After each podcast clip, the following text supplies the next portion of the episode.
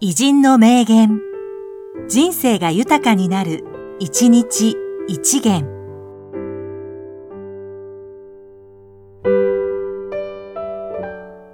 6月30日、高宮幸雄、実業家で予備校経営者。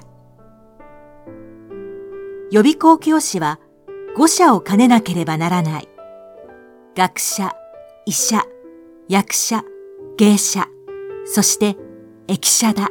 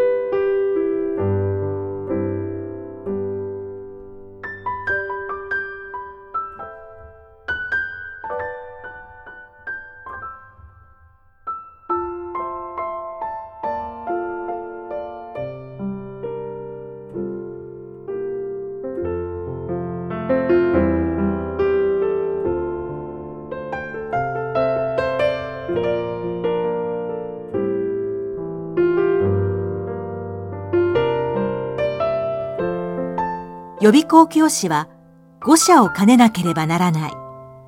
学者、医者、役者、芸者、そして駅舎だ。